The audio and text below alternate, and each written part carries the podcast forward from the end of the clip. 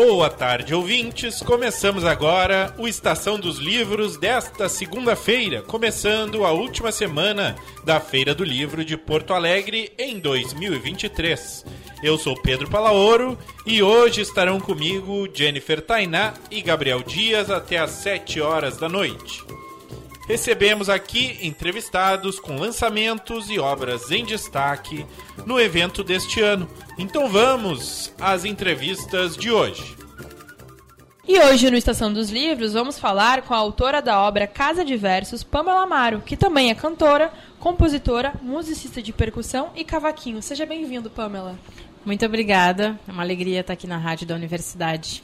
Eu falei também, mas na realidade é, é, um dos primeiros ofícios, na realidade é a música em si, né? Um pouco mais do que a literatura, né? Tu lida com a literatura de uma forma muito mais geral. É atriz também, né? Enfim, lida com a música também. O, o, a Casa de Versos, eu tinha notado que já tinha uma canção postada, inclusive, sobre a, a chamada Casa de Versos. Uhum. Ela vem dessa canção, ela vem de como, assim? Como que surge? É, eu, eu sempre tive vontade de lançar algum material, alguma obra que eu pudesse usar o nome Casa de Versos. Uh, Casa de Versos é um samba que eu fiz falando sobre a minha vida de artista, de alguém que faz teatro, que fez teatro e também tocou é, em bares e toca né, ainda, mas eu digo assim, uma, uma união entre a música e o teatro.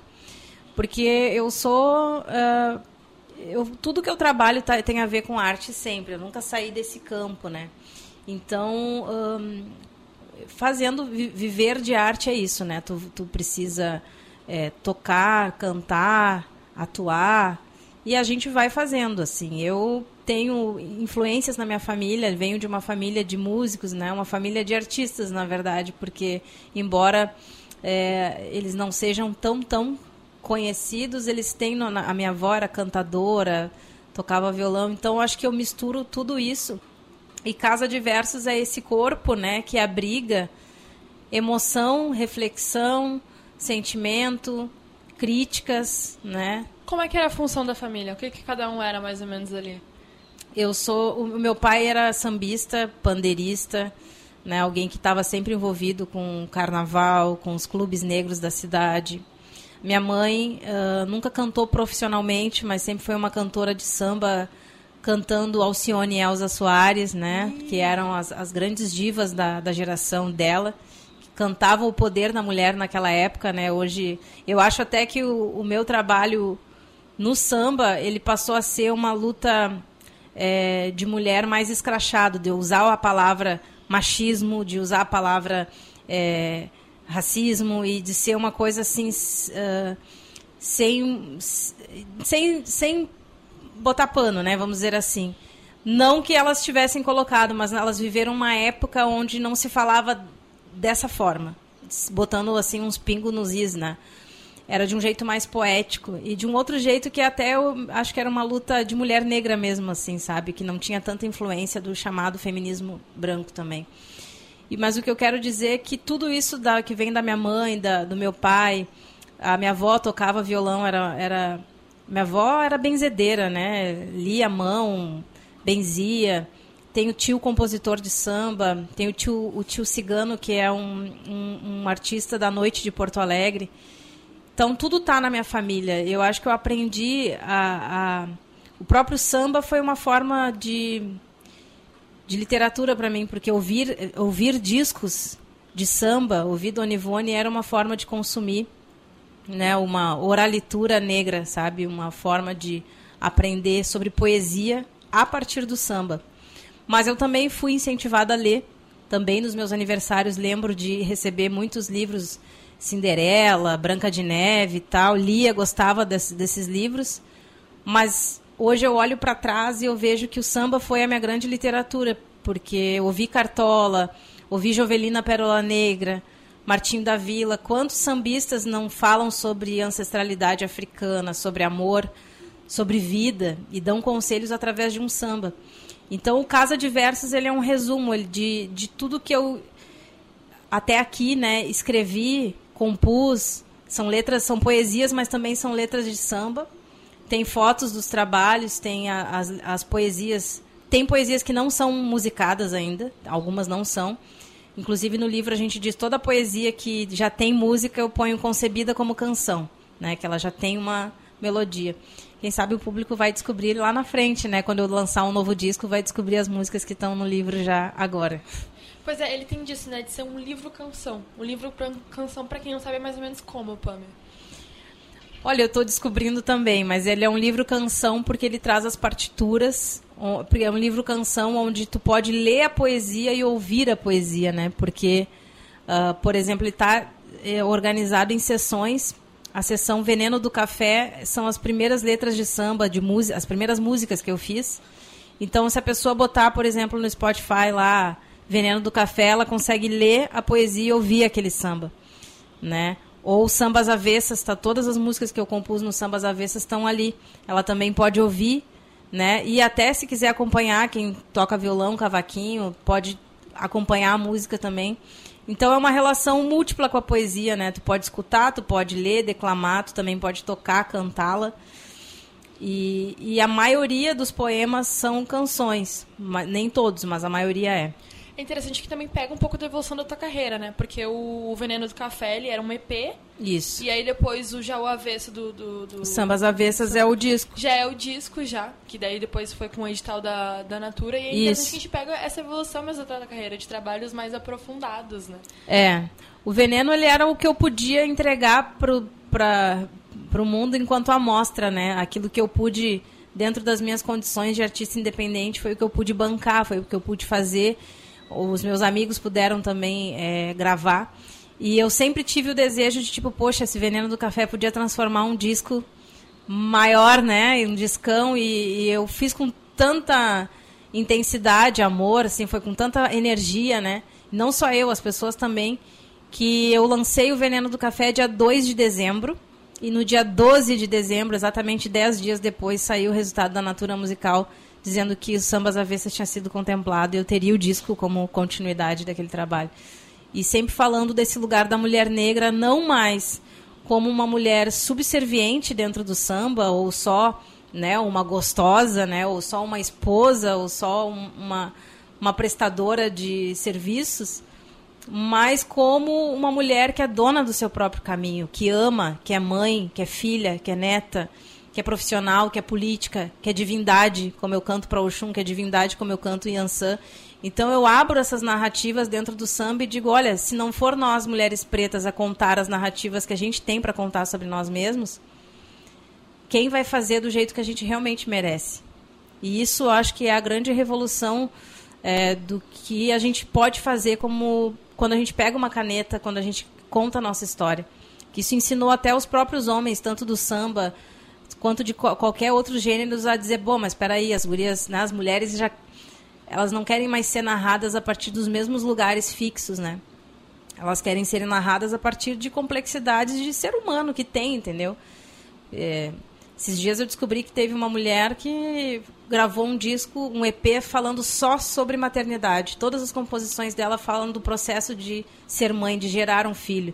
Quando que a gente pensou que a gente ter, ia ter um momento onde uma artista poderia lançar um álbum falando do que é esse, esse processo de nove meses onde a gente gesta um ser dentro da gente? Então, isso é a mulher ocupando o espaço de compositora, de poeta e contar a sua própria, seu próprio ser, né?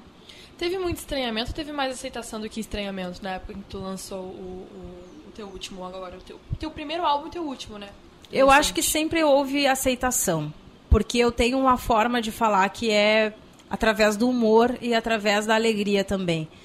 Tem uma acidez, tem uma coisa pontiaguda, uma crítica que provoca, mas geralmente, como uma boa malandra do samba, né, eu digo assim, a malandragem do samba é fazer a crítica social com uma pitada de humor. Então, o Veneno do Café, ele diz isso, né? É, vou traí-lo com um homem... De, é, é, é Quer que eu dou, quer que eu dou, quer que eu dou para esse rapaz? Já lhe dei um par de chifres, um par só não satisfaz. O segundo e o terceiro par de chifres que lhe der, vou traí-lo com um homem e depois com uma mulher. Então, são versos né, que, que, que geram riso nos próprios homens. Né? Então, é uma forma de gerar reflexão né, de um lugar mais suave, né? É, é, interessante, porque daí você coloca, e se fosse assim? Mas e se fosse assim, num tom de que faz a, pessoa rir também e se colocar ali. Né? Exatamente, é inverter os papéis. Eu acho que é por isso que veio sambas avessas depois. Porque no fundo, no fundo, eu só inverto o papel, né? E eu, sendo filha de um, de um pai que era sambista e boêmio, né? E, e a minha mãe também era uma sambista, eu sempre vi os dois lados, né? O lado do, daquele homem boêmio que apronta e o lado da mulher que, que sofre com, com esse malandro aí que gosta de ter muitos amores, mas que também é uma mulher dona de si, que não eu, eu, eu, vi todos os lados, né? E hoje eu vejo que a mensagem da minha arte, do meu samba, tem a ver com esses lugares, assim, de mexer nesses pontos de vista, né? Uma coisa também que eu acho muito interessante, que pouco a gente vê, ou que pouco a gente procura ver, que daí pode ser um ponto também, né? É mulheres na percussão. Sim. Quando a gente estiver na percussão, uma coisa que, que destaca muito, pô. Não sei se foi uma coisa que tu procurou já de início, quando tu começou na música, tu começou já desde esse ponto da, da percussão, ou tu começou já na música mesmo, na cantoria, assim? Eu acho que eu comecei primeiro cantando, pensando naquele lugar de infância. Eu sempre fui estimulada a cantar. Eu ganhava os, os brinquedos da Gradiente, microfone da Gradiente, sempre na roda de samba, meus tios me incentivavam a cantar. Eu acho que cantar é a primeira coisa que aparece. Me falaram até que tu fazia a cantoria da Xuxa em samba. Aham. Uhum. Fazia, porque eles diziam, me chamavam pra roda e diziam, Panzinha, o que, que tu quer cantar, Panzinha? E eu falava, eu sabia Xuxa, né? Daí eu eu cantava, vou dar um arco-íris de energia, e era sair em samba enredo, né? Pra deixar o... Então, o que, que a gente né, vai fazer? Agora, eu digo assim, é, o cavaquinho veio na adolescência, né, num período que meu pai esqueceu o cavaquinho em casa uma vez lá, um cavaco que ele consertou e deixou esquecido no sofá. E, na, e foi umas férias que ninguém me convidou para ir à praia. um calor do inferno em Porto Alegre. Eu, quando eu vi, só tinha eu e aquele cavaquinho esquecido no sofá. E aí ficou eu, o cavaquinho, um ventilador na nossa frente. Foi ali que eu comecei a querer tocar cavaquinho. E ele virou um companheiro de a qualquer momento da minha vida. Eu tenho aquele cavaquinho igual naquela memória, assim. Ah, é meu companheiro. Não, não me exijo muito, mas ele é o meu companheiro de fazer samba, né? E depois eu fui pro teatro, porque mesmo que eu quisesse fazer música, eu não tinha essa intenção, mas na URGS, na época, nos idos de 2006, 2007, havia somente o música erudita. E eu sabia que a música erudita não era um caminho. E depois eu percebi que o teatro contemplava todas as artes, né? Que o teatro era uma arte que tinha música, que tinha artes visuais, que tinha contação de história, que tinha tudo, tudo podia, se podia num palco de teatro. Então eu decidi que eu ia fazer o curso de teatro na URGS e fiz licenciatura. Então é isso, a arte sempre teve permeando assim, e a percussão, conforme tu falou, veio nesse caminho também muito naturalmente, assim. Eu lembro que a, pr a, primeira vez que eu toquei tambores muito diferentes foi no Afrosul do Modê. Eu fui numa oficina que o Paulo Romeu uh, dava para mulheres, né? E aí eu lembro de chegar no Domodê e ver vários tipos de tambores. E lembro do Paulinho dizer assim: fica à vontade, pode tocar nos tambores, pode descobrir essas sonoridades. E eu lembro que ali eu toquei né, é, alfaias, congas. E foi um lugar bem especial, assim. Porque antes disso eu conheci o pandeiro pelo meu pai e o rebolo pelo meu irmão. Meu irmão tocava rebolo, os pagode em casa, e meu pai o pandeiro. Mas o tambor, a força do tambor, eu posso dizer que foi dentro do Afrosul do Modê. Como que foi conhecer o tambor? Me parece ser um pouco mais revolucionário também. Muito revolucionário, porque quando que é um lugar, desculpa só fazer uma adendo assim, é um lugar que dentro das casas de religiões, inclusive onde ele é muito utilizado, não é só ali né, naquele uhum. ambiente, mas dentro das casas de, de, de, terreiros, né, onde ele é muito utilizado, é um espaço, por exemplo, para ogã, que a gente chama, é um espaço muito para os homens, né, para o masculino, assim. Também é um, um, um, um instrumento que a gente vê poucas mulheres tocando, né, manuseando ele. É, o tambor, para mim, ele tem uma, uma poesia dentro do livro que fala sobre, acho que se eu não me engano, chama Tamboreira. Tambor é libertação. Tambor, eu digo, é, é o WhatsApp que eu passo para os nossos ancestrais. é porque é uma forma, quando a gente toca o tambor e pode cantarolar alguma mensagem, é, é, uma, é uma comunicação com o plano invisível, com o plano da ancestralidade, dos nossos anjos de guarda. É o momento que eu sinto que eu, eu emano alguma mensagem para o mundo, mas o mundo também, né? O plano também me envia força. É, e eu fico pensando assim, quantas vezes eu não sofri situações de racismo onde, no fundo, eu queria dar um soco na pessoa, queria dar um tapa, eu que, ou, ou não só racismo, qualquer situação também de, de sei lá, uma, uma, humilhação, uma situação, um desprezo, e de repente toda aquela raiva que ficou concentrada, de repente eu posso bater um tambor. E aquela força se elabora num lugar de libertação de raivas também e de convocação de proteção, né? Olha, fui ferida. Agora vocês venham me defender. Eu bato o tambor, sabe? E é um não é só um pedido, é um. É também um relato, né? É o teu, é o teu BO, é o teu boletim ali de ocorrência. É o meu BO. É o meu BO. Eu, eu gosto dessas comparações. São boas. E a poesia, ela já vem instantânea, já, só por essa toda a tua trajetória na tua vida, né? Que a gente finaliza aí, a gente falou sobre música, a gente falou sobre teatro, e a poesia, ela vem de, de maneira até fluida, né? Sim, porque assim tem, tem vários encontros com a poesia. Eu acho que o primeiro se dá através do samba, ouvindo os discos. E a letra Casa de Versos fala isso, né? Dos, dos discos que eu vi, dos livros que eu vi. E a parte da poesia, essa que a gente. Quando eu comecei a ler poesia, a primeira poesia que mexeu comigo foi Conceição Evaristo. Poemas da Recordação e Outros Movimentos é o nome do livro da Conceição que foi um, um, um primeiro trabalho que eu fiz de, de recital, né? Nós fazíamos, declamávamos, né? Com a atriz Vera Lopes, né?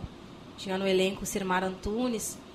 E ali aquela poesia, assim, a Conceição Evaristo mostrou que o quintal era poesia, que o varal de roupas era poesia, que a roda de samba era poesia. E até então, eu devia ter os meus vinte e poucos anos, para mim poesia era né a, as, as alvas do sabe? Eu, eu, só conhecia a poesia das pessoas brancas né? Falando de mesmo até mesmo que eu, que eu lesse uh, sei lá Castro Alves eu nem sabia que Castro Alves pudesse ser negro nem Machado de Assis pudesse ser negro eu não sabia disso.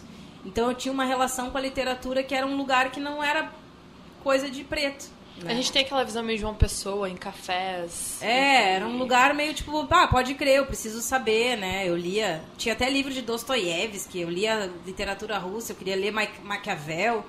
Mas quando eu li Conceição Evaristo, eu encontrei um lugar. Eu encontrei um lugar que, diz, que fazia eu enxergar a poesia onde eu não sabia que já existia poesia. Então eu percebi que o quintal da minha tia já tinha poesia. Que o mar que as águas, que a natureza já era manifestação de poesia. E depois o Oliveira Silveira também faz a, eu aí pegando essa lupa e entendendo como mulher negra do sul, Oliveira Silveira. Porque daí ele vai trazer uma poesia que, que nos coloca nesse lugar de tipo somos pretos do sul, né? Aqui o, o tem, uma, tem outras referências, né? O sopapo, a inhã, o campo, né? O, o mate, Quantas coisas o Oliveira traz na próprio batuque, né, que é diferente do candomblé. E eu acredito que existe muito da, das referências africanas no sul que a gente ainda pode, enquanto artista, e vem fazendo, não só eu, vários artistas vêm fazendo essa frente, né, de falar das africanidades que são as heranças que a gente tem aqui no sul para fazer com que as, as outras regiões conheçam essas influências também, né? Eu acho interessante isso que tu fala, porque tem um, teve um debate justamente no, nesse lançamento desse teu álbum que a gente estava falando, né?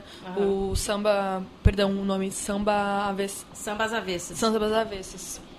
Vamos decorar até o final, porque tá disponível. Eu quero fazer bastante propaganda dele, viu? Porque eu escutei, eu achei maravilhoso. Inclusive, tem ele em audiovisual também, né? Em produção audiovisual, que tá lindo. Tá muito tem, bonito. Tem. É. E aí, uh, quando você lança esse, esse álbum, tem uma discussão muito bacana também sobre que tipo de cultura que a gente uh, mostra pro Brasil, né? Enquanto Rio Grande do Sul. Que tem também a cultura tradicionalista, mas também há outras culturas para se mostrar. Eu acho isso muito bacana, porque você não apaga, não é que não, não, não queremos falar sobre isso. Não. Mas a questão é que tem outras, há um, há um leque de, op tradições. De jeito maneira, inclusive no pedido ao Oxum, que é a primeira música, quem é, perceber vai ver que a introdução da música traz uma milonga. Tampará, Tem umas influências, a gente buscou, assim como a gente trouxe o maçambique na, na oferenda, traz os tambores de maçambique, trouxemos sopapo também. Eu sempre busco nas raízes, mas sim, não existe uma tradição apenas no Rio Grande do Sul. Não. Tem a tradição do batuque, tem a tradição do samba, tem a tradição da capoeira angola, tem a tradição né, vamos, do rap, do hip hop. E, e muitos sujeitos gaúchos podem se enxergar é, em várias tradições, porque senão a gente cria só um perfil do ser gaúcho, né? E não é só um. E aí a gente precisa se enxergar nas diversas. Então não é uma disputa, mas só um alargamento aí da visão, entendeu? Desse do que é vir do sul, né? E com certeza as tuas obras elas contribuem muito para isso. O Casa Diversas é um exemplo disso. Pamela, eu agradeço muito a tua vinda aqui no Estação dos Livros. Eu queria que a gente terminasse com uma recomendação. Vai ter um sarauzinho, não vai? Vai ter, vai ter um sarau onde eu estarei é, no Teatro Carlos Urbim, acompanhada também da minha querida amiga Fátima Farias, que lança também Santas de Casa. E terá como convidados Alemão Charles do Cavaco, Guaíra Soares. A Fátima vai falar das benzedeiras, que o livro dela fala das benzedeiras. Eu estarei falando do Casa Diversos e a gente vai trocar uma ideia, eu e a Fátima, uh, conversar e no meio dessa conversa também cantarolar aí as nossas músicas. Hum, vai estar tá muito bom, hein? Pra gente conseguir o Casa de Versos, como que a gente faz? Então, vocês podem comprar na ban aqui na feira, na banca da Libretos, né? Quem não está em Porto Alegre pode adquirir via site e comigo na, nas uh, quando eu tiver a apresentação ou catálogos que eu vou lançar no, no Instagram, podem também adquirir diretamente com o artista. Ah, então vai ter coisa boa vindo por aí pela frente. Coisa boa. Eu agradeço. Esse espaço foi maravilhoso. Muito obrigada. Eu que agradeço. Obrigada. Estamos recebendo agora no Estação dos Livros Lívia Araújo e Ana Fonseca. É um prazer recebê-las aqui no nosso programa especial de cobertura da Feira do Livro de Porto Alegre. Obrigada, Pedro. Prazer é nosso. Gurias, é, vamos falar então sobre os hóspedes e o, os hóspedes e o caramelo. Os dois livros, né? Os dois que a Ana participa e os hóspedes que a Lívia também participa, uh, que estão sendo lançados aqui no evento. Como que como que está sendo fazer esse lançamento? Iniciem vocês cada uma, por favor, Ana. Feira do Livro de Porto Alegre. Mas para mim, eu nasci em Porto Alegre, então eu venho na Feira do Livro desde que eu sou muito pequenininha. É sempre é, um evento que, que nos enche de emoção. Assim, eu fico felicíssima de poder lançar um livro na, na Feira do Livro esse ano. Ano passado também foram dois livros, esse ano dois livros novamente. Então é, é, é muito tem, tem um caráter muito saudosista, assim, de lembrar quando eu era só uma criança vindo aqui. E também tem uma alegria muito grande como escritora. Bom, é, eu não tenho a mesma história da Ana em relação à feira, porque eu sou paulista, né? Então, eu sou frequentadora assídua da Feira do Livro desde o ano de 2005, quando eu me mudei para cá, ou seja, faz quase 20 anos. É, mas eu frequento a feira tempo suficiente para ter essa sensação de que um autor local que não lança o seu livro na Feira do Livro tem alguma coisa de incompleto, assim, com, com esse lançamento, né? Então, para mim é um anseio uh, lançar um livro na Feira do Livro, né? E esse é o, é o, é o, meu segundo, né? Sim. Uh, Lívia, uh, como que como está sendo para ti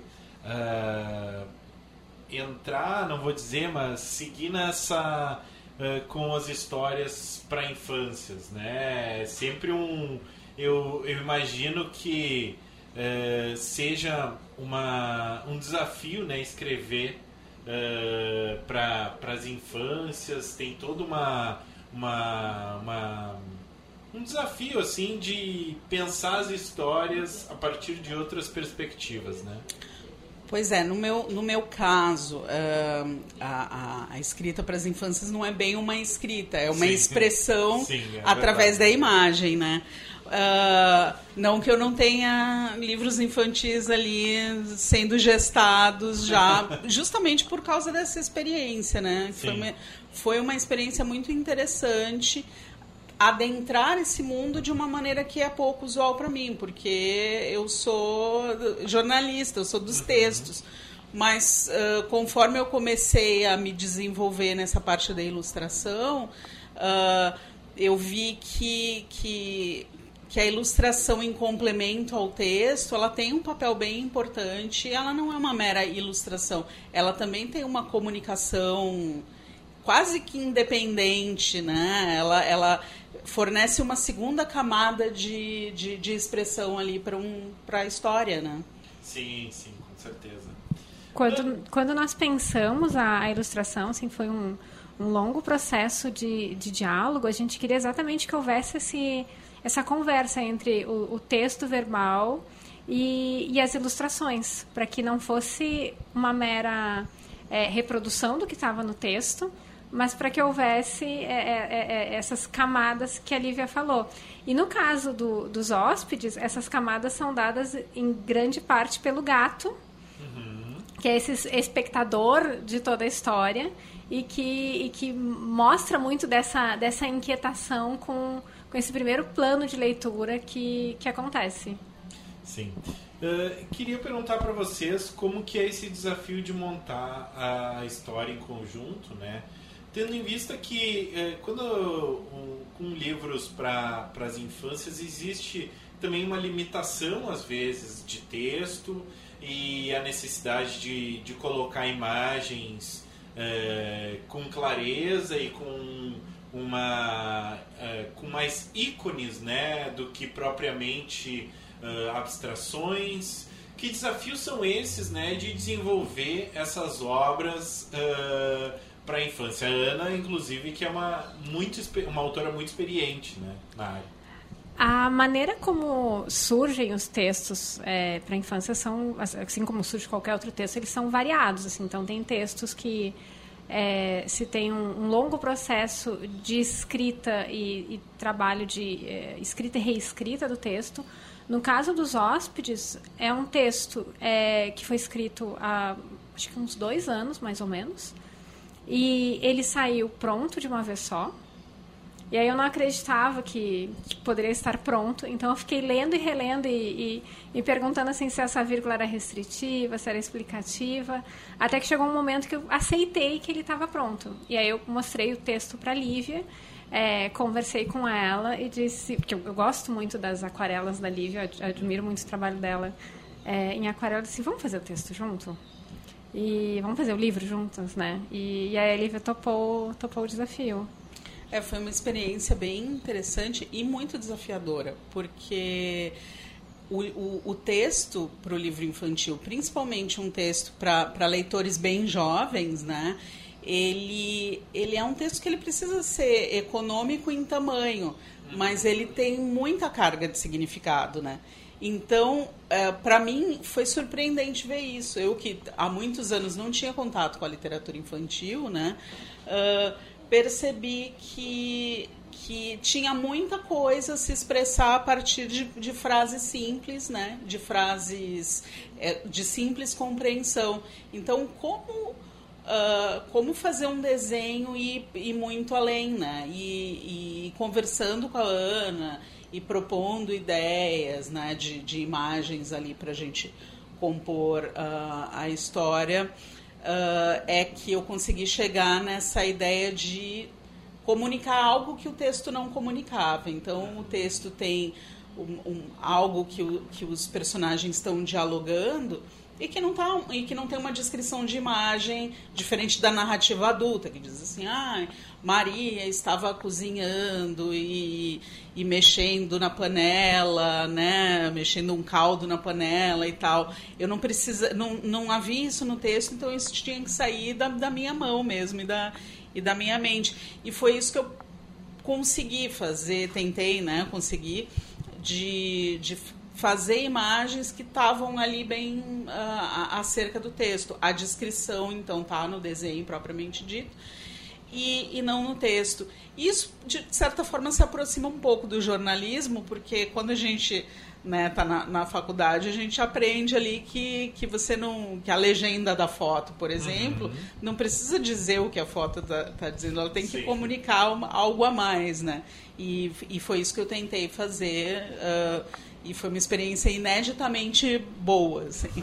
E, e Lívia, o quanto essa experiência também de desenvolvimento da história em ilustração, né, tem tem um pouco de experiência da, das histórias em quadrinhos, assim, mal comparando, né? Não quero comparar, mas, mas colocando assim, o como a gente pode pensar, né, que o autor se coloca na hora de desenvolver essa história, porque tu tem menos imagens, mas um texto também super carregado de significados.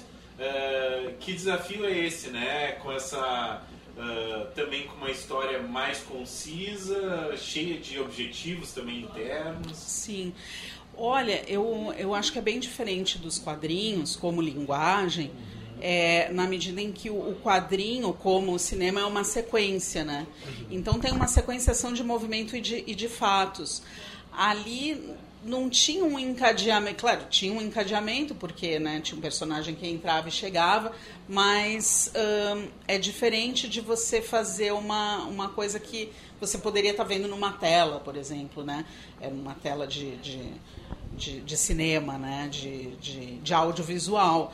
Nesse caso, eu posso concentrar muito mais e, e e ser mais concisa, né? O quadrinho ele, ele pode ser menos conciso porque você pode repetir uma sequenciação de imagens assim, de, de, de repetições e, e, de sutilezas.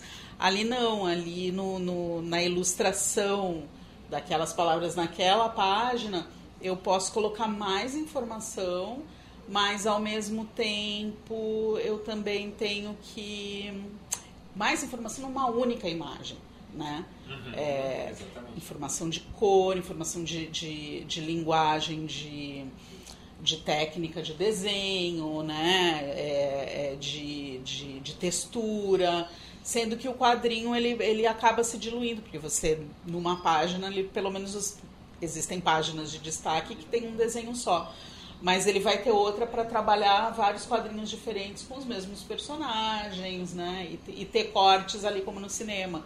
E aqui são é, mais ou menos 10 lâminas, assim, que tem um desenho que, que ele, ele meio que complementa aquela ideia que está ali focada e concentrada, né? Sim. Sabe que eu, eu fiquei pensando enquanto, é, enquanto tu estava fazendo a pergunta e a Lívia estava respondendo, porque a Maureen, que ilustrou o Caramelo, a Maureen Veras, ela é cartunista também. E eu fiquei imaginando o que seria é, tentar transformar os hóspedes em quadrinhos com as ilustrações que tem. E não funcionaria. Mas, se a gente pegasse o caramelo e, e apresentasse o caramelo no formato é, de quadrinhos, aí funcionaria. Exatamente. Exatamente. É. Eu acho que foi isso que me, me pescou Uh, Ana, uh, bom, aqui agora falando é, podemos falar dos dois, né? Tanto os hóspedes quanto o caramelo. Como que como que é para te pensar as temáticas por trás dessas histórias, né? Tu pensa muito mais nas situações, nas narrativas mesmo, ou nos temas mais complexos às vezes que a gente precisa ou quer tratar com as crianças? Eu acho que se eu, se eu pensar em, em, todos os meus livros infantis, existe um, um, uma temática em comum que não é a mais evidente, que é a questão da relação que a gente tem com o tempo. Então, se a gente pensar no caramelo, não, não, vou, não vou dar spoiler do final. Sim. Eu dou spoiler. não, mas assim, a questão do caramelo, assim, é, é o que aparece no início do livro. É, se tem um, um, um cachorro que está, um vira-lata caramelo, que está curtindo um dia na praia. Sim, saiu para passear. Exatamente, saiu para passear e, e, e para correr na beira da praia. É, mas fundamentalmente o que se tem quando a gente pensa na questão do, do, do passeio e de, de, aproveitar um dia na praia, se tem uma, uma pergunta sobre o tempo. Né? O que, que a gente vai fazer hoje? com relação aos hóspedes, em certo sentido a pergunta é a mesma. Claro que aí a gente já tem um viés é, é, feminista em discussão. É, é, um livro que trata sobre a questão da, da igualdade de gênero. É, Para mim, a alegria é, foi o tema que, que, que caiu na redação do, do Enem no domingo. Mas, fundamentalmente, se tem também uma questão sobre, sobre o tempo. Então, com, como é que as pessoas passam o dia e que valor elas dão para o tempo à noite? Porque a gente tem, então, na história é, um homem que está cansado e resolve simplesmente curtir a noite é, em frente à TV, como se a casa se arrumasse sozinha, e uma mulher que também está cansada e que precisa usar o seu tempo não para descansar, mas para fazer aquilo que é, não está sendo compartilhado com este homem que mora na, na mesma casa. Então, é, o, o, que me inquieta fundamentalmente, e aí, claro, eu sou professora de filosofia também, então a questão do tempo tem um, outro significado para mim também, mas essa pergunta sobre o que nós vamos fazer hoje? O que nós vamos fazer é, com o nosso tempo? De que modo a gente vai aproveitar uma entrevista como essa para ter um, um, momento que seja agradável, para pensar coisas que são, que são interessantes? Acho que essa é a, é a questão é, que, que move tudo aquilo que, ou grande parte daquilo que eu escrevo. É, muito bom. E, Ana, é, nesse, nesse livro, Os Hóspedes, é, como tu bem disse, tem uma, uma, uma discussão aí, uma reflexão, né? sobre, sobre o movimento interno da casa, como que ela funciona.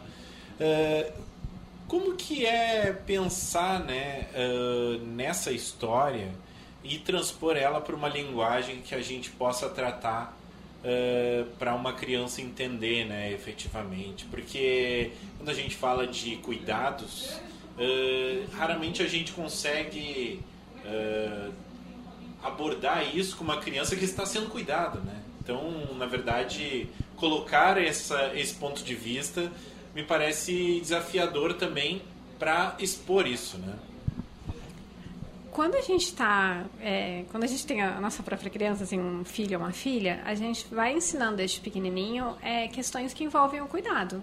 Então, à medida que vão crescendo, a gente vai pedindo assim, olha, vamos guardar o brinquedo agora, é, vamos deixar o calçado em um certo lugar. Então, a gente vai, é claro, uma proporção de, de uma criança, mas a gente vai ensinando é, o cuidado, o cuidado próprio e, e, e, de algum modo também o cuidado da casa, porque guardar o brinquedo no seu quarto, significa que o brinquedo não vai ficar é, na sala ou não vai ficar em qualquer lugar no quarto. Isso é uma forma de, de, de, se pensar o cuidado da casa. E muitas vezes, se eu pensar na maneira como eu fui criada, eu, eu, é, é, eu sou filha única da, da, da, minha mãe, mas eu tinha muitos primos, e a gente percebia que essas demandas, à medida que a gente ia crescendo, eram demandas diferentes para meninos e meninas. Então, é, por exemplo, minha tia queria que a gente lavasse a louça, mas ela não pedia isso pro meu primo. É, porque ele não gostava de fazer, eu também não gostava de fazer.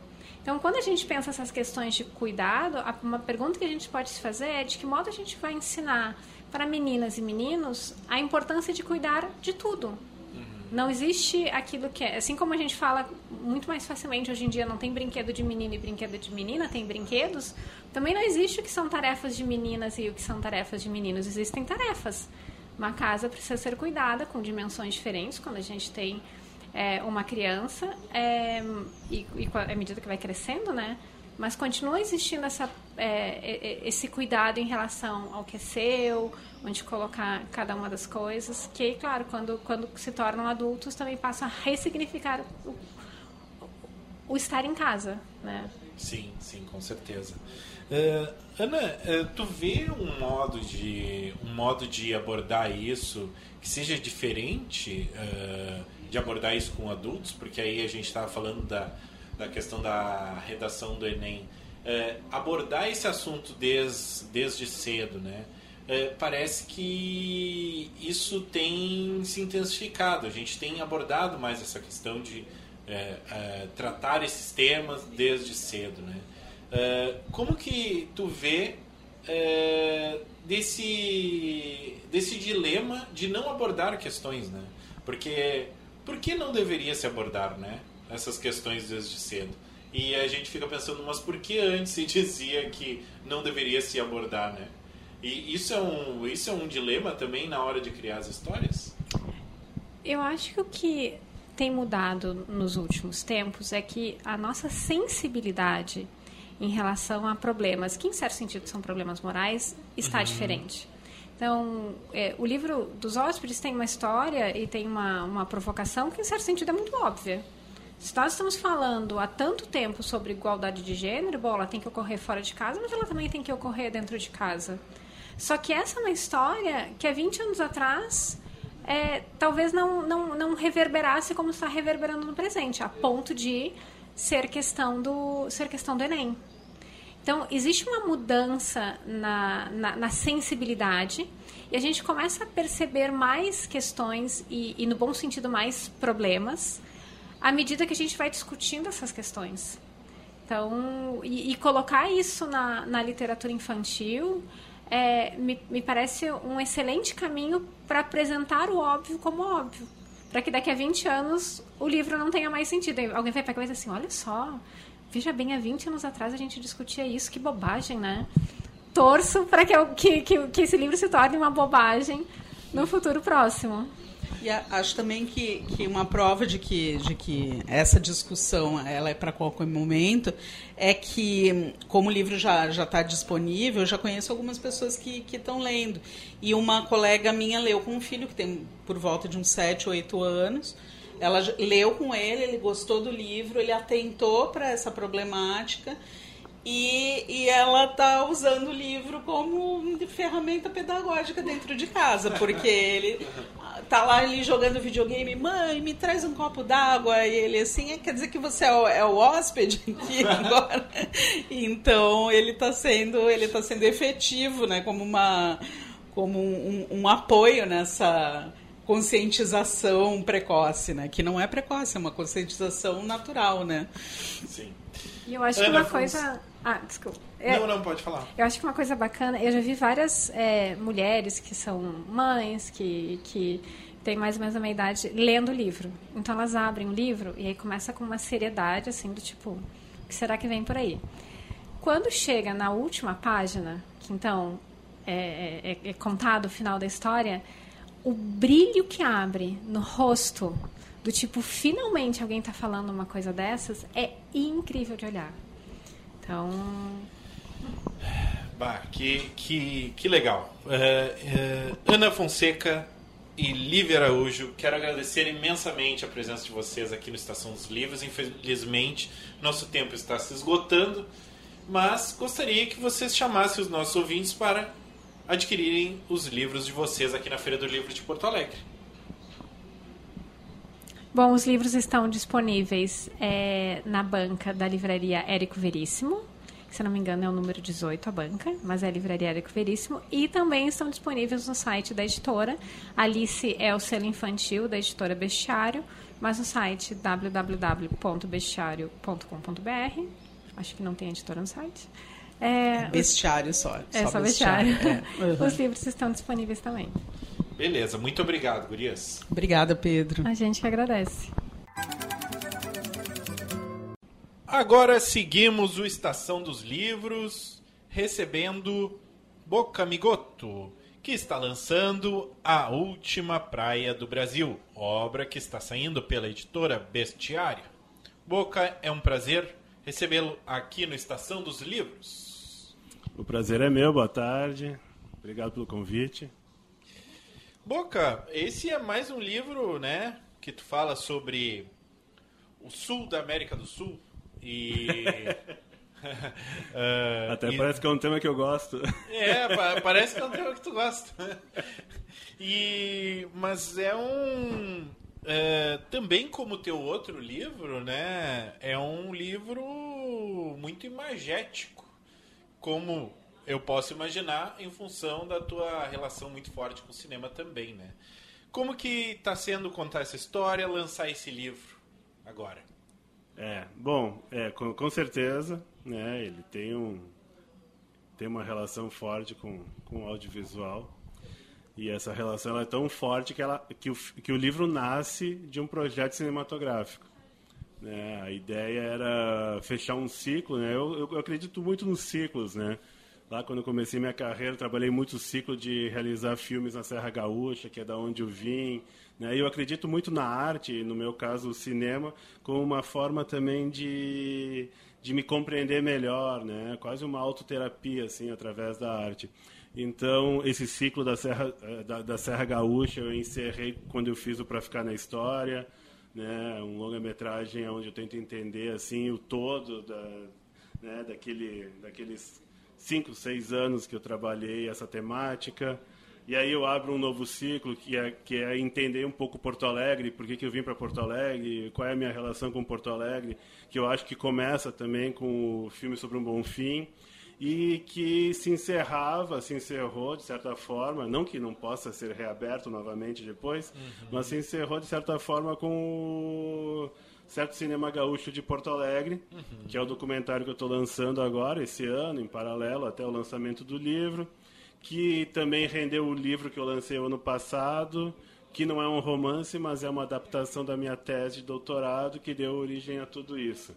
Né? Então, depois de cinco, seis, são cinco anos de, de tese, né? cinco anos de, de pesquisa acadêmica, mais um ano para adaptar a tese para o livro, mais um ano além desse para conseguir finalizar o documentário que acompanhou todo esse processo e que foi lançado esse ano. Então, depois de sete anos desse, desse ciclo de, de pesquisa acadêmica sobre Porto Alegre, sobre o cinema gaúcho de Porto Alegre, eu achei que estava na hora de encerrar um pouco o ciclo porto-alegrense e talvez sair de Porto Alegre, assim, e aí talvez tenha um pouco a influência da, da pandemia, dessa coisa de buscar um lugar mais tranquilo, né?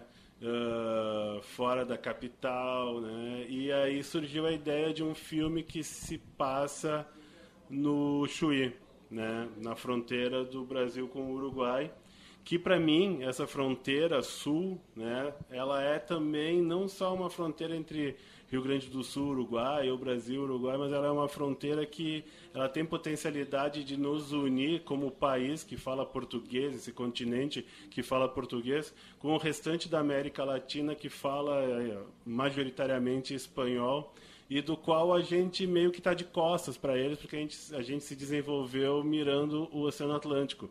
E a gente ficou meio de costas, né? E, enfim, tem um longo processo ali para compreender o porquê que se deu isso e tal. Mas essa fronteira ali no sul, ela é um pouco, pouco isso, assim, um pouco essa, essa ponte que não existe ponte, inclusive, né? Mas metaforicamente é uma ponte que integra a América Latina que fala português, a América Latina que fala espanhol e o ponto mais ao sul, né?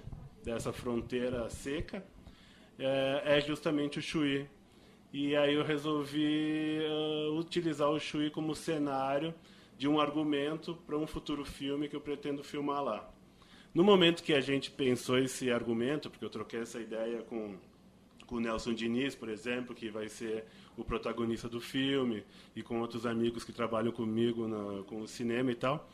Uh, no momento que a gente conversou sobre isso, uh, surgiu a ideia de eu trabalhar esse argumento cinematográfico literalmente, assim, indo, indo para a área da literatura, explorar isso como um livro, para me, me apropriar melhor dessa história, desse cenário, desses personagens, através de uma linguagem literária que é diferente da linguagem do audiovisual, né?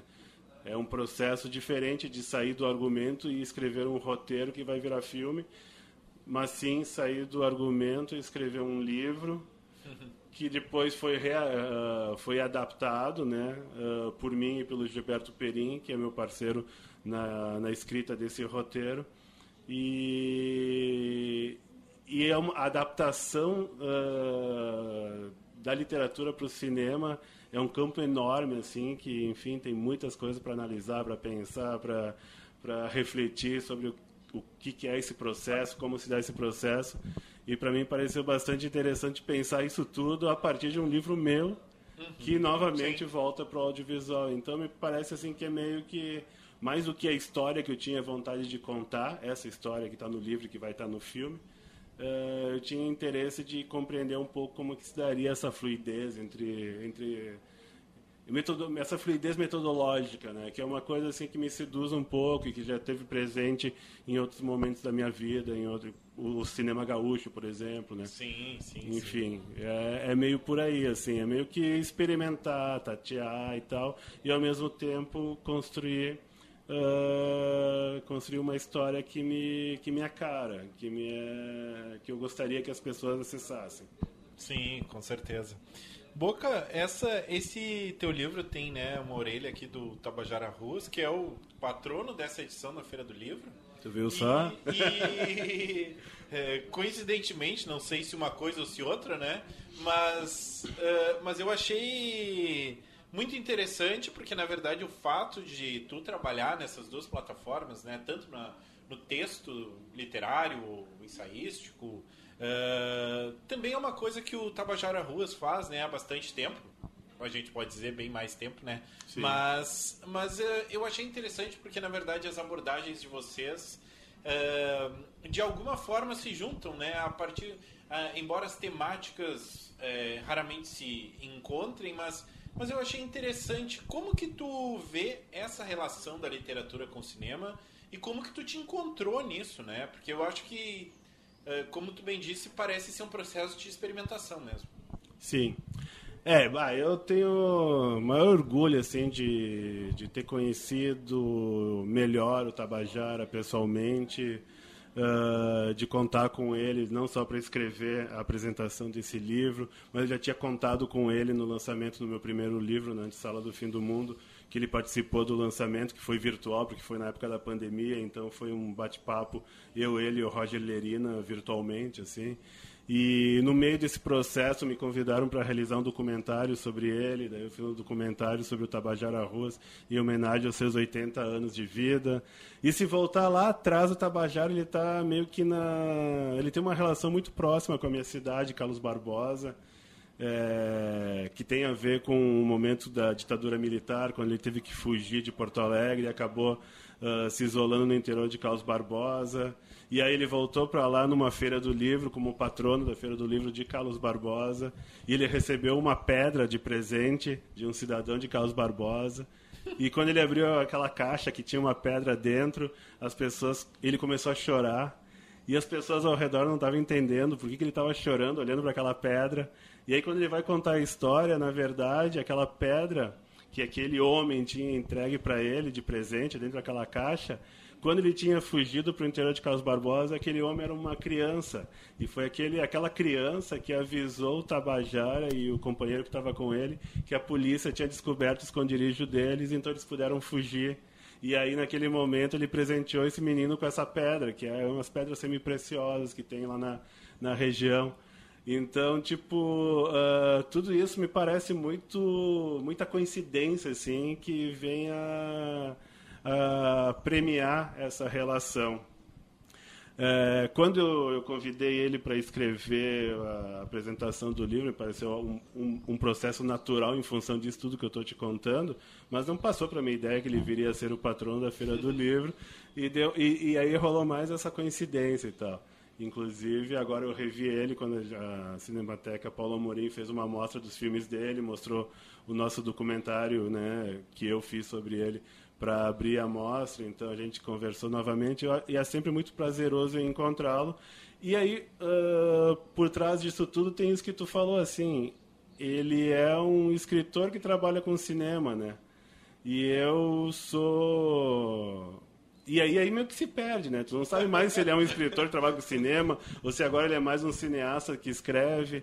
E já eu sou um cineasta, né? Que em determinado momento da minha vida é, se viu obrigado a transformar uma história que era para ser filme em, em livro, para não perder essa história, porque essa história não poderia ser perdida que é o Na Sala do Fim do Mundo, que era um roteiro que a gente ia filmar na Argentina, um road movie que tinha muito a ver com o meu processo de luto, né, em função da perda dos meus pais, e que também tinha muito do personagem que seria vivido pelo Leonardo Machado, que veio a falecer de câncer e por causa disso eu decidi não filmar mais o longa-metragem, mas eu não queria perder aquela história que já estava desenvolvida em forma de argumento, em forma de roteiro e decidi transformá-la em livro para que ela ficasse preservada de alguma forma.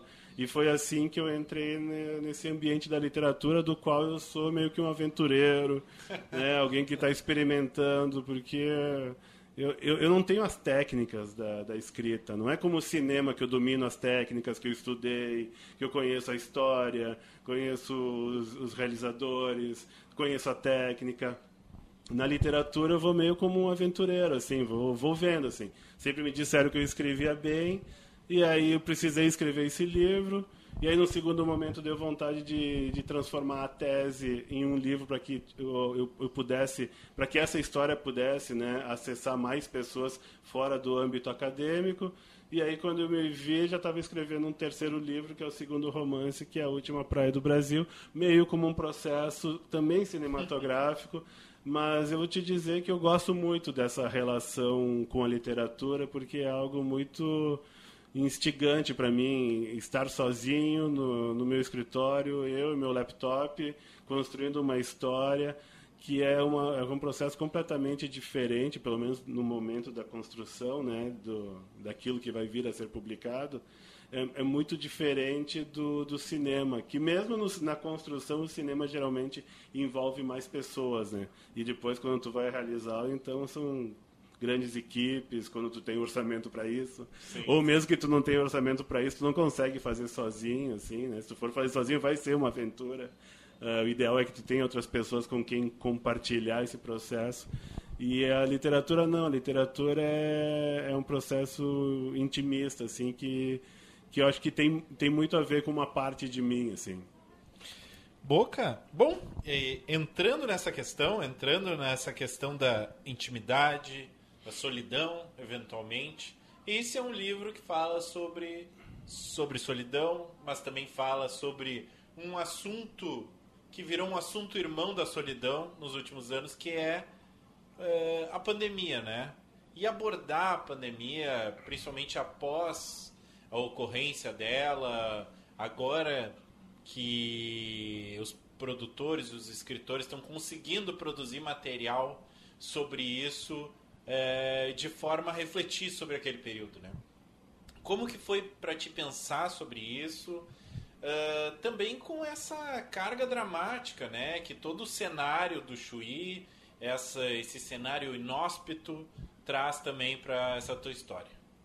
É, eu, eu acho que tem várias coisas ali. A, a pandemia, eu acho que foi inevitável para todos nós, assim pelo menos aqueles que, que priorizam um pouco de penso, refletir sobre o que foi aquele primeiro ano, principalmente o primeiro ano da pandemia, quando a gente, né, quem pôde, quem e, e, de, e dentre aqueles que, que puderam, os que tinham consciência da, do quanto era importante estar isolado, né, o que, que significou esse isolamento né, ao longo desse, desse tempo aí. Então, essa reflexão aí eu, eu fiz ela em loco, e também uh, muito acompanhado por, por uh, leituras que foram surgindo sobre a pandemia e sobre, sobre, como o governo brasileiro tratou a pandemia, sobre a quantidade de mortes. E, uh, e tudo isso foi acontecendo na minha vida em paralelo à escritura da, da, da, da minha tese. Então foi um momento assim bastante tenso, porque a minha tese, de certa forma, eu estou falando sobre um momento de ouro da, do, da cinematografia gaúcha, quando a gente nunca produziu tanto quanto esses anos aí que vão do, uh, do início dos anos 2000 até 2013, 2015, né? E aí eu estava dentro de uma pandemia escrevendo sobre um período de ouro, mas percebendo meus próprios colegas de trabalho às vezes sem conseguir dinheiro para pagar o próprio condomínio ou botar comida na geladeira. Então foi um momento bastante tenso, bastante difícil e que me marcou bastante. E que eu quis que estivesse no livro por dois motivos. Primeiro, é, porque eu queria deixar isso registrado, eu pessoalmente queria registrar isso. Não necessariamente realizar uma reflexão sobre isso, a reflexão dentro do, da última praia do Brasil, acho que ela vai para outro caminho. Né? Ela é mais pessoal, mas tem a ver mais com a, com a vida dos personagens. Mas eu gostaria que, a, que isso que, a, que atinge esses personagens tivesse um pano de fundo da, da pandemia para que isso ficasse registrado. E num segundo momento, porque me pareceu bastante interessante que os, os meus personagens, né, o, o, Pedro é um professor de história aposentado, né, professor de história do ensino médio aposentado, e a esposa dele, a Ana, é funcionária pública, e eles decidem largar tudo em Porto Alegre e buscar uma vida mais tranquila num lugar onde que a vida vai ser mais tranquila para eles tanto economicamente, tanto né, em relação às relações sociais e tal. O filho deles mora fora do Brasil há 10 anos, eles estão sozinhos, eles fazem esse movimento depois de muito refletirem para onde ir e de muito refletirem até tomarem coragem de realizar esse movimento. E aí quando eles conseguem finalmente realizar esse movimento, eles chegam no Chuí, né, a praia que eles escolhem para morar, justamente na fronteira com o Uruguai, ou de certa forma na fronteira com a América Latina. Né, um professor de história né, que vai se mudar para a fronteira com a América Latina. Então isso já, já, já diz bastante coisa, vem muita coisa a partir disso, desse encontro. Ah, e que ele também ele é descendente indígena, né? É, o, o, os povos originários estão nele, na forma dos seus ascendentes, mas que foram esquecidos ao longo do passado das gerações, porque de certa forma é o que aconteceu com os povos indígenas. Esse apagamento ele está muito representado no personagem do Pedro, assim. Né? Ele sabe que tem essa história, mas ele que é professor de história não conhece a própria história. E ao, ao, ao realizar esse movimento para a fronteira, eles vão buscar um isolamento. E aí quando eles chegam no lugar onde eles vão se isolar, acontece a pandemia, eles se veem duas vezes isolados. Eles se veem isolados dentro de um isolamento ainda maior. Só que ainda tem, tem tempo, tem espaço para uma ironia nisso. O que, que aconteceu durante a pandemia com a classe média?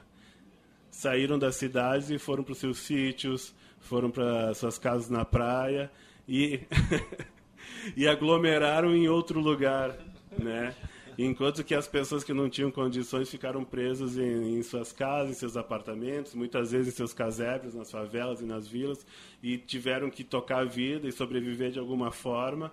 A classe média, a classe média alta fez esse movimento de em busca de um isolamento, aonde esse isolamento era suas segundas casas, na praia, no sítio, na montanha, enfim, e lá eles acabaram uh, aglomerando novamente.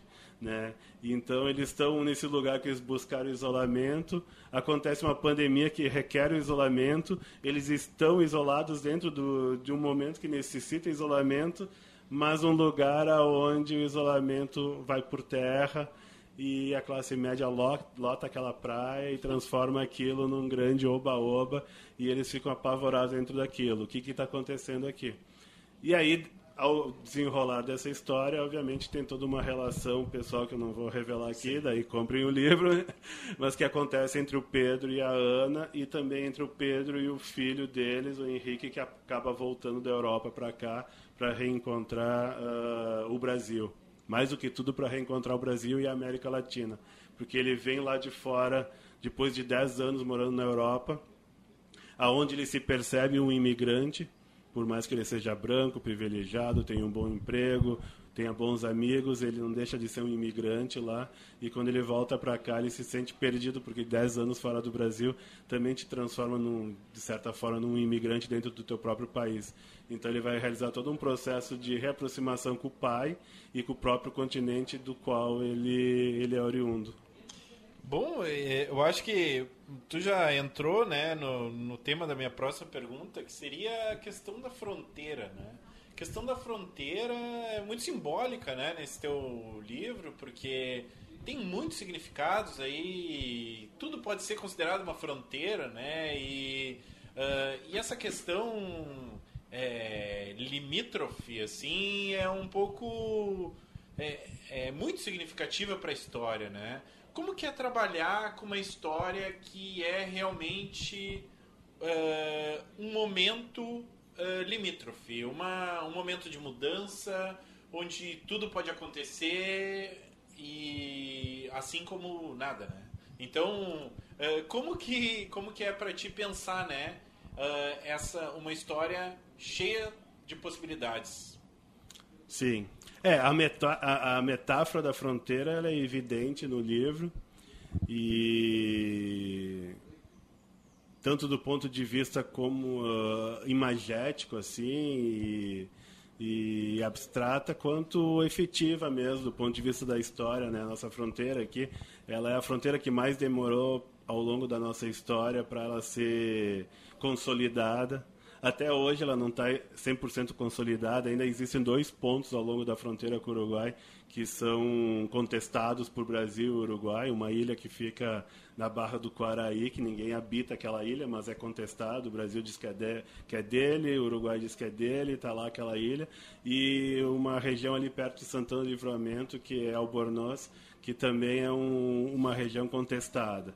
Então, essa, é, é, é, essa fronteira, que ao longo da nossa história, a partir do Tratado de Tordesilhas, ela subiu e desceu inúmeras vezes, e, e, gerou inúmeras perdas de vida, inúmeros tratados diplomáticos, inúmeras guerras, né? e de certa forma se consolidou por causa da construção dos moles uh, no Chuí, porque antes da construção dos moles conforme a natureza, o arroio desembocava mais para cima, mais para baixo, ou às vezes secava e não tinha arroio e a fronteira desaparecia por completo.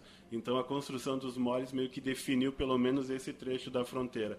Isso tudo uh, é muito importante, mas eu acho, eu acho não, uh, essa questão da fronteira, ela, ela, ela é uma forma de refletir sobre as fronteiras da vida, sobre as fronteiras dos meus personagens, sobre justamente esse lugar limítrofe entre um antes e um depois. O que, que muda e se muda alguma coisa ao atravessar uma fronteira. É, não é algo que surgiu desse livro, na verdade eu já falo um pouquinho, abordo um pouquinho isso lá no primeiro livro, porque é algo que eu já venho, eu já venho me interessando, eu já venho estudando há bastante tempo e que na, na, minha tese, quando eu vou falar sobre o cinema urbano de Porto Alegre, a fronteira é um conceito essencial para eu pensar esse cinema gaúcho, esse cinema feito nesse estado que está entre um Brasil tropical e, um, e, e países platinos mais temperados, né? Tanto que quando eu comecei a filmar as entrevistas que me deram sustentação para a pesquisa, na claquete, né, como eu não sabia qual seria o título da, da pesquisa, nem do documentário, ainda na claquete uh, o título é Fronteiras, porque eu já estava pensando esse conceito de fronteira também do ponto de vista da tecnologia, da, da transição do analógico para o digital, da, da fronteira do, do, do cinema para a televisão, que hoje já é mainstream, e, uh, o cinema e a televisão meio que desaparecem quando a gente vai pensar em conteúdo audiovisual, né, uh, da própria fronteira, né, do que quer trabalhar com cinema nesse nesse estado limítrofe, como eu falei anteriormente. Então era algo que eu já vinha pensando e que eu quis uh, trazer para uma história mais lúdica, mas sem perder essa essa essência conceitual aí que eu acho que eu consigo desenvolver ainda melhor nesse livro. Sim, com certeza, com certeza. Bom, uh, e para finalizar, uh, como que como que é a tua, como tu vê, né, a nossa relação uh, com a América Latina e com o Mercosul de modo geral, tendo em vista que na verdade existem muitas distâncias e muitas possibilidades de aproximação Uh, e isso sempre é uma discussão, né? E existe a possibilidade de uma aproximação cultural, existe um distanciamento uh, impossível de ser superado. Uh, muitos das tuas histórias, os teus dois romances, né, abordam essa questão de como a América Latina se vê, né, dentro dela mesma, né? Queria que tu refletisse um pouco sobre isso. Assim, eu sou entusiasta da América Latina. Eu antes de viajar pela América Latina, com exceção do Uruguai, é, onde eu fiquei preso uma vez indo para uma manifestação contra a Alca em Buenos Aires, barraram nossos olhos, a gente não pôde passar a fronteira para a Argentina, ficamos presos no Uruguai e tal. Mas com exceção dessa pequena aventura assim da, do meu período de estudante universitário militante, é, eu conheci a Europa antes e conheci melhor a Europa antes de conhecer a América Latina. Né? Morei em Londres dois anos, viajei pela, pela Europa, por vários países. E eu demorei para conhecer a América Latina, mas a partir do momento que comecei a conhecer a América Latina e a viajar com mais propriedade, né, uh, por países como Uruguai, Argentina, Chile, Chile eu já fui várias vezes, Colômbia, Peru, fui eu fui pegando um amor tão grande por esse continente, pelo seu povo, né, pelo pelo, pelo, pelos povos originários desse continente, pela história desse continente pré, pré-Cristóvão Colombo, né, que isso tudo foi me instigando bastante a compreender melhor esse lugar, que ele tem uma história riquíssima pré-colombiana, mas também posterior, né, a, a, história de luta e de resistência desse desse continente, né, que foi responsável pelo capitalismo surgir no, na Europa e posteriormente nos Estados Unidos, né? O que o que permitiu, né, que a gente saísse da, da Idade Média e entrasse num período de liberalismo, né, e de capitalismo, foi todo o ouro, toda a prata, todas as riquezas que os países europeus retiraram desse continente e de certa forma até hoje continuam retirando e explorando. Então, não sei, eu tenho uma tendência muito a, a olhar sempre para o lado do, do mais fraco. E nesse caso, o mais fraco sou eu, né? Porque eu também sou latino-americano, embora tenha lá minha ascendência europeia, mas é, os meus antepassados que vieram para cá também vieram oprimidos e aqui também foram oprimidos. E, e a gente tem essa essência da opressão em nós e, e a gente precisa compreender uh, o quanto a América Latina é diversificada e é cheia de riquezas, não só riquezas minerais, né, mas riquezas culturais. E, e isso ficou muito claro para mim quando eu comecei a realizar essas viagens, né, de várias formas, até de carona muitas vezes. Uh, quando tu percebe né, que o Brasil é tão enorme que ele é uma América Latina em si. e é uma América Latina em si que não dialoga com outra América Latina que fala espanhol. Isso fica muito claro quando tu vai para o Uruguai e tu liga uma televisão. O simples ato de ligar uma televisão num hotel no Uruguai já, já te faz perceber isso, porque a programação daquela televisão está plenamente conectada com a programação da televisão que está passando na Venezuela, no México, né? Portanto, eh, de certa forma, um uruguaio que está aqui a 300 quilômetros de nós, ele está mais próximo de um mexicano do que de um gaúcho do Rio Grande do Sul, do Brasil, por conta dessa essa aproximação linguística que eles têm e também cultural. Mas, por outro lado, essa, essa questão de uns falarem português e outros falarem espanhol não é em si um, um obstáculo. Porque quando eu comecei a viajar para a América Latina, eu mal falava espanhol. Eu não falo espanhol até hoje, na verdade eu falo um portunhol. Mas isso foi muito fácil de aprender porque me pareceu muito natural começar a transformar o meu português num espanhol que ao mesmo tempo não é espanhol, mas é compreensível tanto nos países da América Latina quanto na Espanha, para onde eu voltei várias vezes depois, e com o meu portunhol que eu aprendi aqui, eu me comuniquei, me comuniquei muito bem. Sim, Então, isso tudo acho que demonstra a riqueza que é esse continente. E em vez de a gente olhar para dentro desse continente, a gente continua fazendo o que a gente sempre fez, olhar para o Oceano Atlântico à espera de uma caravela que vai surgir no horizonte, carregado de panelas e espelhos, aonde vão nos presentear com essas coisas todas, e a gente vai se achar melhor por isso. Né? O iPhone que eu tenho aqui não deixa de ser hoje uma, uma atualização do que foram as panelas e os espelhos que os portugueses trouxeram para cá 500 anos atrás. Então, acho que falta isso, falta a gente compreender o lugar da onde a gente veio. Não de uma forma ufanista, não, longe disso, mas de uma forma uh, concreta, histórica, social. Beleza, concordo plenamente. Ivanir Boca Migoto, quero agradecer imensamente a tua presença aqui no Estação dos Livros, o nosso programa oficial de cobertura da Feira do Livro de Porto Alegre, e gostaria que tu chamasse os nossos ouvintes para adquirirem o teu livro aqui na feira. Ah, eu que agradeço. Um privilégio estar tendo a oportunidade de bater um papo assim mais longo, porque geralmente as entrevistas são muito curtas. e aqui não, aqui o papo vai um pouco além, a gente pode desenvolver melhor, então é um privilégio para nós uh, ter esse espaço.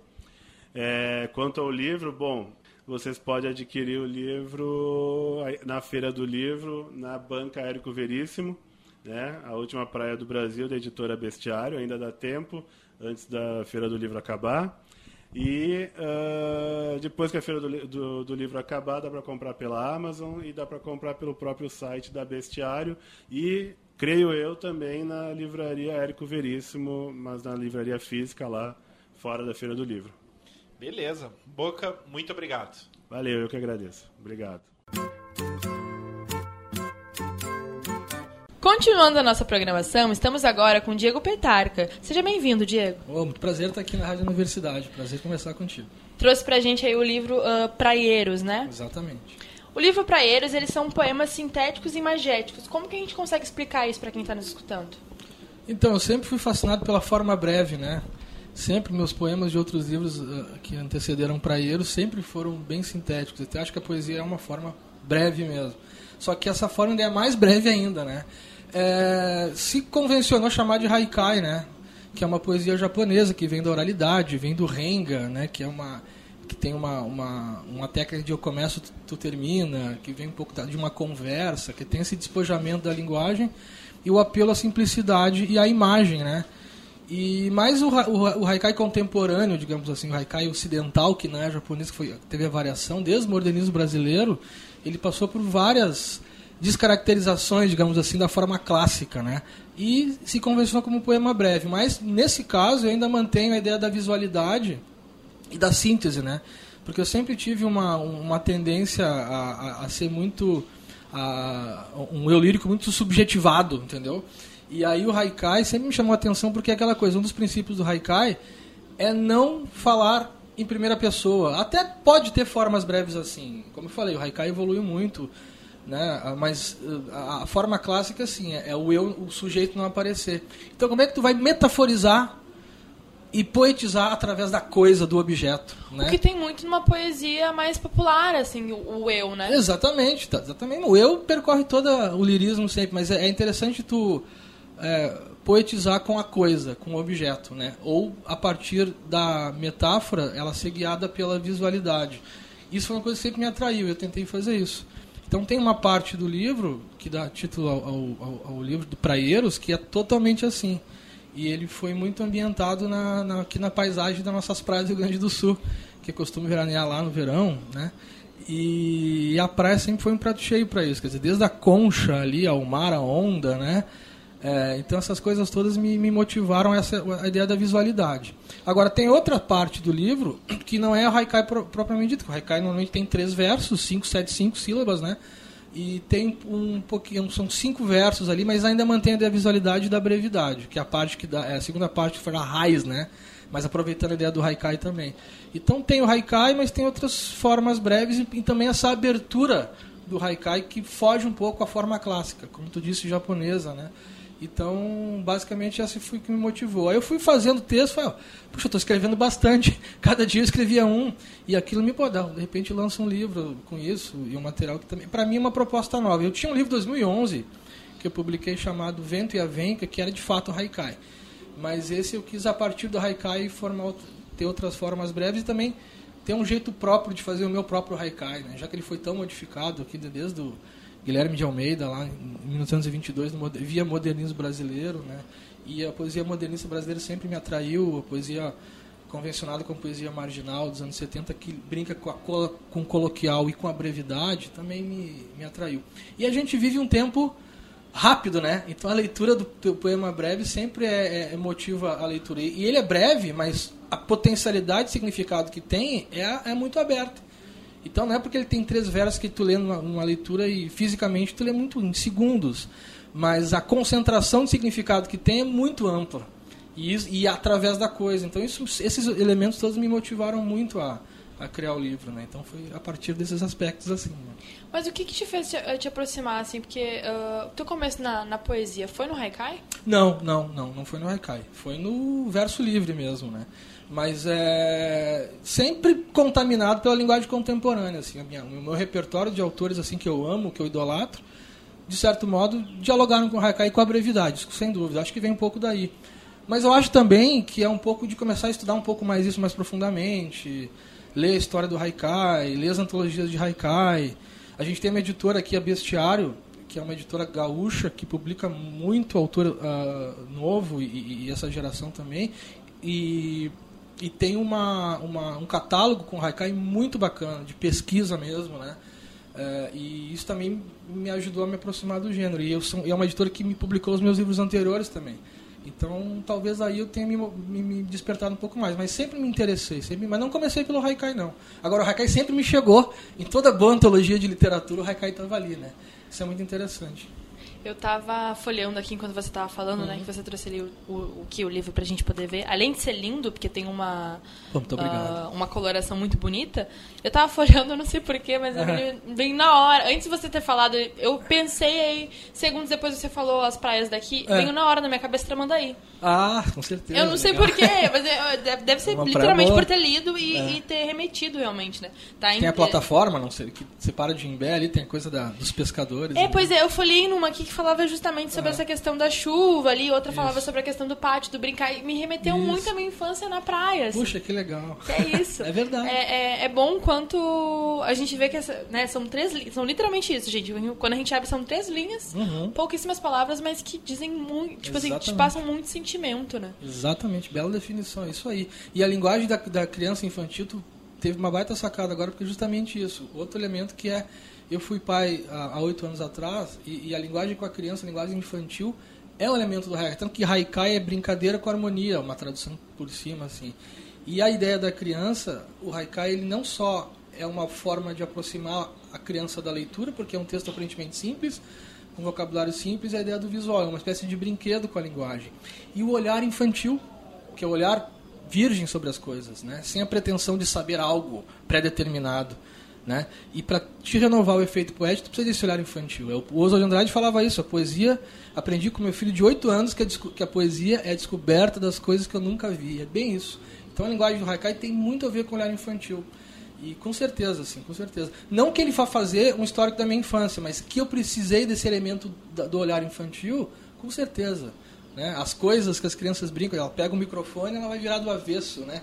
As mesmas coisas com a linguagem. Então isso é muito antes de ser alfabetizada, a criança tem achados com a linguagem muito imagéticos, porque a coisa, o objeto está ali vivo na, na, na, mão da criança, está tá aprendendo a lidar, e o próprio manuseio do objeto lança outra forma de lidar com a coisa. Isso é um grande achado para a poesia do Haikai, né? e da poesia de modo geral. Então, é justamente isso. É, é, esse teu insight foi perfeito. A relação da infância me alimentou muito também. Tem uma maturidade que eu acho que a gente tem que aprender muito com a infância, assim, que é aquela maturidade de uh, você ter um formato uh, curioso, assim, uhum. de lidar com as coisas, mas também não esperar muito, assim, porque pode não ser nada. Porque às vezes a gente pega a literatura, a gente quer profundas reflexões, é. a gente quer um mundo, assim, às vezes pode simplesmente te lembrar um sentimento mesmo, um lugar, não muita. Já cumpriu sua função, né? Já cumpriu sua função. É, na verdade é isso. O Haikai, por exemplo, tu pega, tu olha, tu lê uma vez, parece que não diz nada, porque ele é para ser simples, é para ser direto mesmo. Mas tu relê de novo, tu vê de outra maneira, e assim por diante. E eu sou um pouco assim receoso a essa forma barroca de escrever. É aquela coisa, escrever difícil é muito fácil, né? Escrever fácil que é difícil. Né? Isso é um, uma frase feita, mas de fato é verdade. É, é, eu acho que a gente está num momento assim que a gente tem é, uma prática de leitura muito pouca, né? Eu sou professor estadual, lido muito com literatura e escrita e vejo que a leitura está cada vez mais afastada das pessoas, né?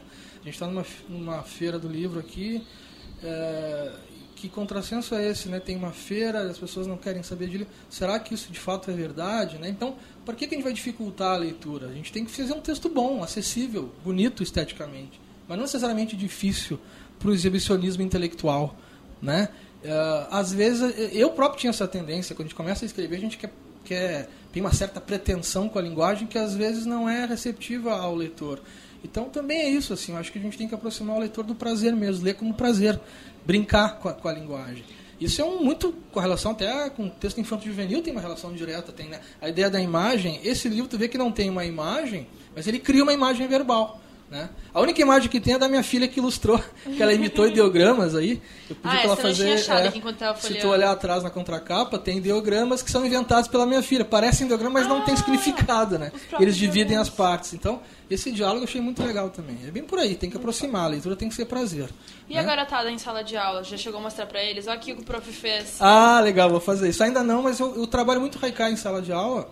E, mas aí, o os meus eu evito mostrar, assim. Mas eu divulguei o livro que está saindo, né? Mas é, é bem legal. A, a receptividade é muito grande, assim. Isso foi outra ideia bacana, do- não digo do haikai, mas da forma breve, de também aproximar alunos da leitura e, sobretudo, da poesia, né?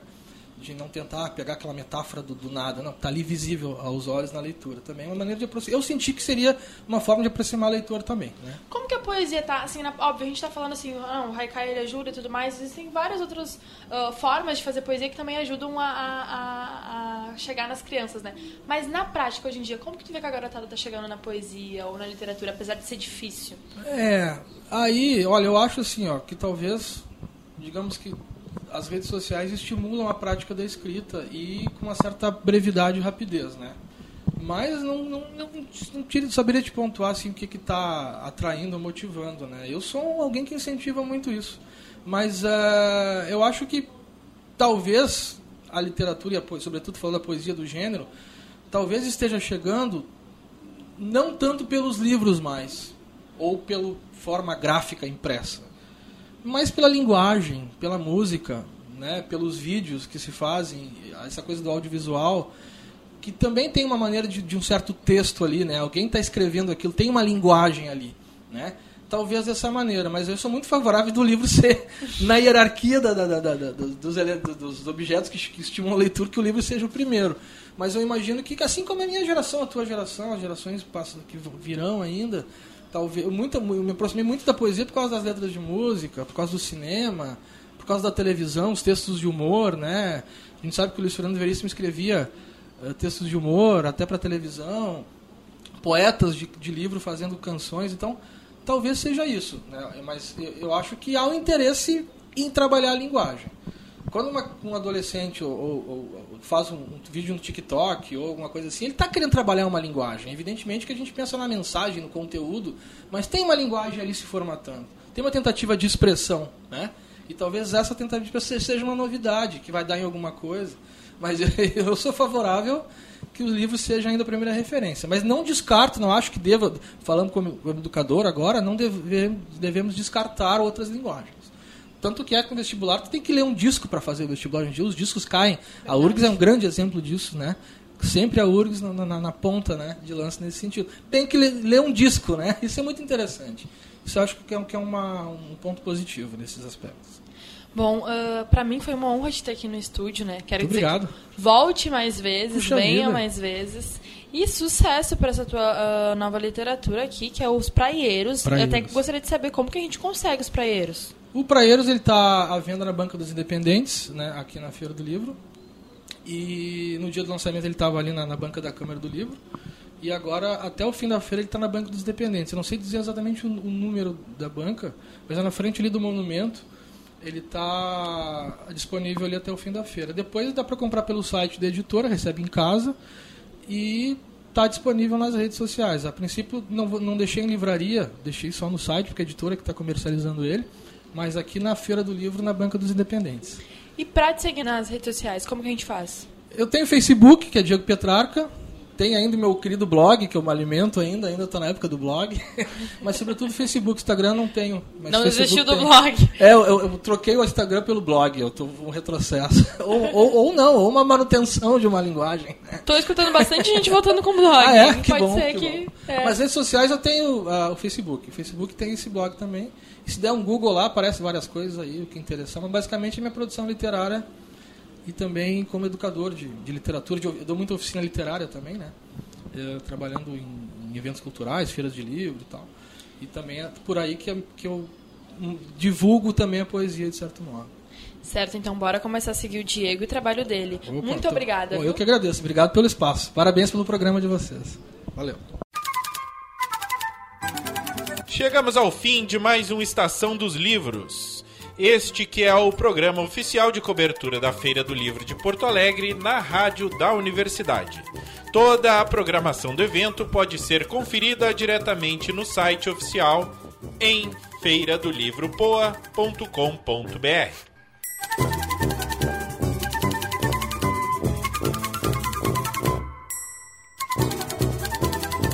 Para saber mais sobre a nossa cobertura, acesse o site urgs.br barra rádio e também nos siga nas redes sociais. Trabalharam nesta edição Débora Rodrigues na produção e coordenação geral, na edição e apresentação Pedro Palaoro e na reportagem estiveram Jennifer Tainá e Gabriel Dias.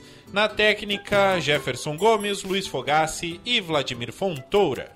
Nós voltamos amanhã, às 5 e meia da tarde, aqui pelos 1080m e pela internet. Até amanhã e boas leituras.